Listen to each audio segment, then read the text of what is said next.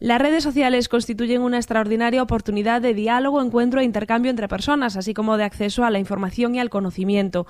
Es una parte del documento final del Sínodo de los Obispos sobre los jóvenes, la fe y el discernimiento vocacional. Las redes sociales son hoy un nuevo atrio de los gentiles en el que la Iglesia debe tener una presencia activa y significativa. Esto lo está teniendo muy en cuenta la nueva delegación del seminario, que aprovecha esa sección, un seminario en salida en salida en este caso hacia las redes, para dar a conocer las redes sociales de los seminarios de nuestra diócesis, que no están ausentes en este ambiente en el que se mueven hoy especialmente los jóvenes. Por ello, el Seminario Mayor Divino Maestro está renovando su blog, ha retomado sus cuentas de Facebook y Twitter y se ha estrenado también en Instagram.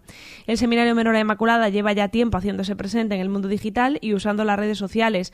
En la revista Diocesana Comunidad de este mes de octubre encontramos todas las direcciones, todos los enlaces para poder seguir también en las redes sociales al seminario y también la diócesis de Ourense está activando todas sus cuentas en las redes sociales encontramos nuevas secciones, nuevas iniciativas, encontramos podcasts eh, eh, que se van incorporando semanalmente y que pueden resultar muy interesantes. Les invitamos también a seguirlas.